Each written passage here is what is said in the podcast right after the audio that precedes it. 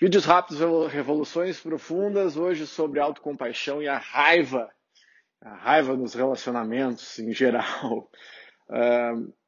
De regra, gente, a raiva que a gente sente em todo, todo e qualquer relacionamento está uh, conectada com um paradigma da desconexão.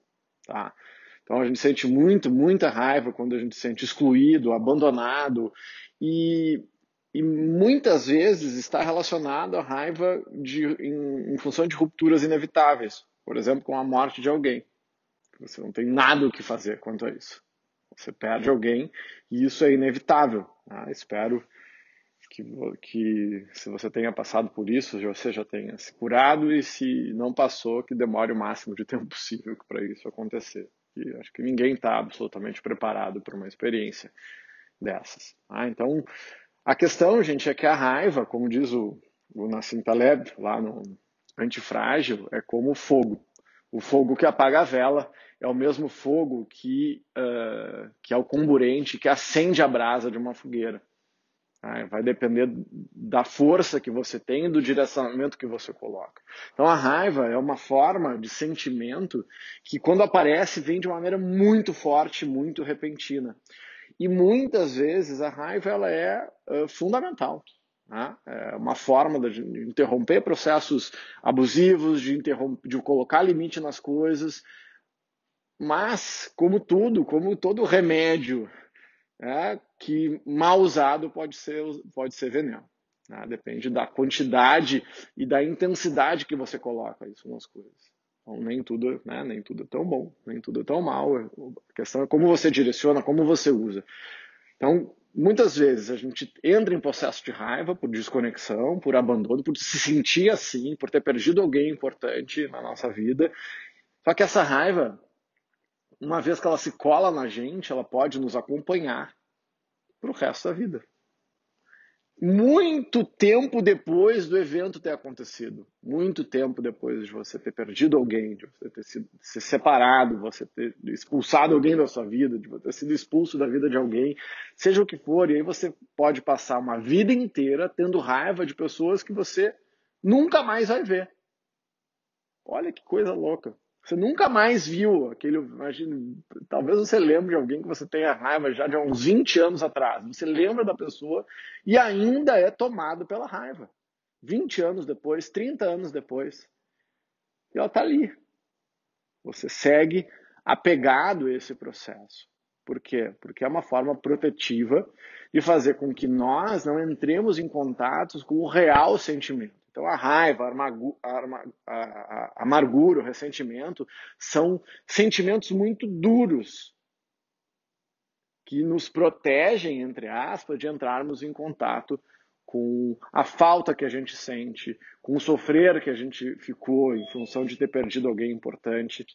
Ah, então, qual é esse sentimento? Enquanto, em, só que acontece? Essa raiva nos envolve e a gente não entra em contato com aquilo que é importante. A gente acaba, lembra, nós falamos sobre isso há pouco tempo, que é a capacidade de enfrentar assuntos difíceis.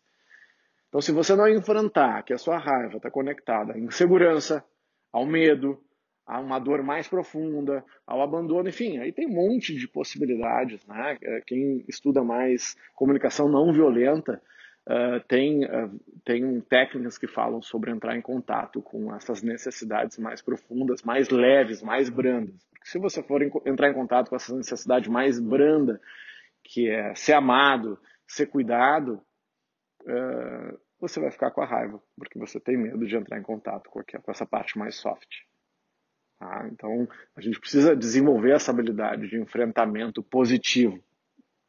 Agora, imagina, a raiva ela consome o vaso que a contém. A pessoa que é objeto da sua raiva nunca mais vai passar a raiva. Eh, quem conhece um pouquinho da minha história, eh, enfim, eu perdi minha mãe muito cedo, assim, e eu passei por isso, né? Eu, não, era eu fiquei inconformado por ter a, a perdido isso, e ela, e ela se foi para os planos invisíveis. E eu vivenciei raiva, eu achava injusto ela ter me abandonado. Claro que é um sentimento mimado, né? Tínhamos, não tivemos o que fazer. Mas eu tive que enfrentar e superar a raiva e entender que essa raiva que eu tinha era por falta.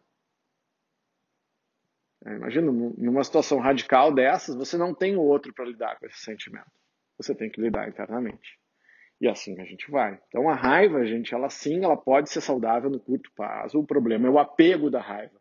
Então a nossa relação com a raiva é que é tóxica. Não é a raiva que é o problema. É como você se relaciona com ela. Ah, isso é como o estresse. O problema não é o estresse, é como você se relaciona com o estresse. Então a raiva, ela pode fazer com que você mude o mundo, desde que você canalize para algo positivo.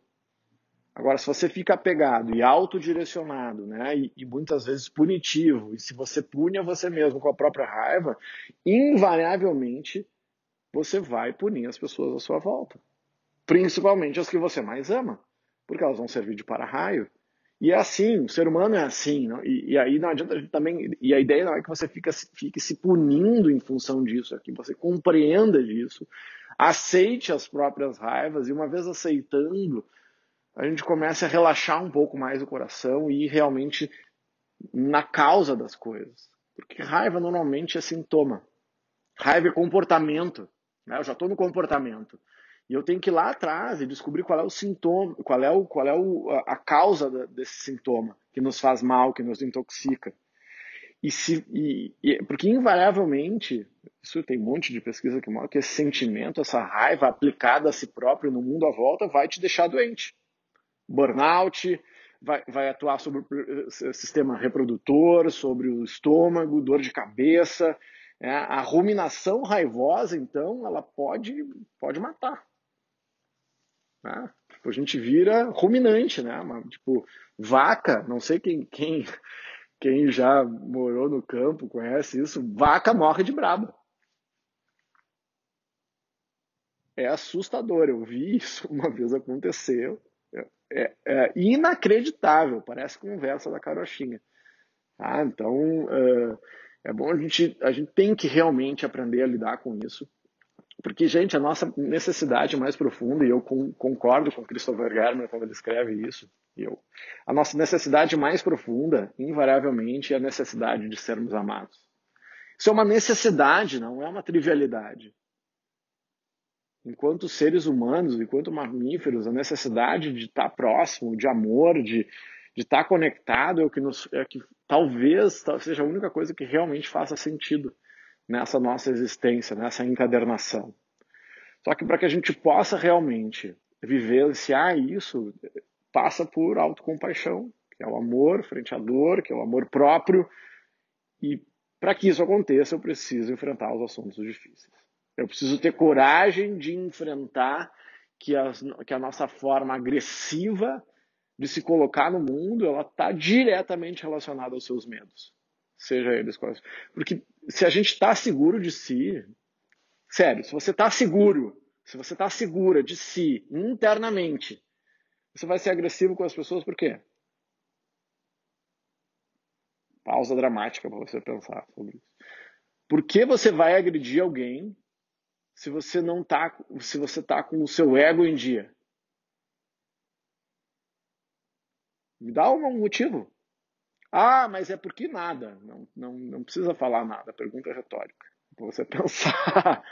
Por que você vai agredir alguém, a não ser em autodefesa? Ah, tem alguém vai te, vai te agredir, vai agredir alguém da tua família. Mas por que você. É, é briga de homem, assim, de regra, são, tem dois motivos: ego e álcool.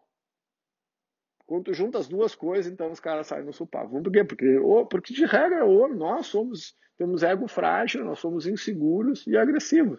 É, a gente se sente inseguro e agride. É por isso que o homem briga. Porque é inseguro. Homem seguro, homem, ser humano seguro, hum, não sei se briga. Para pensar. Manda esse, manda esse vídeo para um amigo brigão aí que, tá, que acha que brigar é o é a saída. Beijo no coração.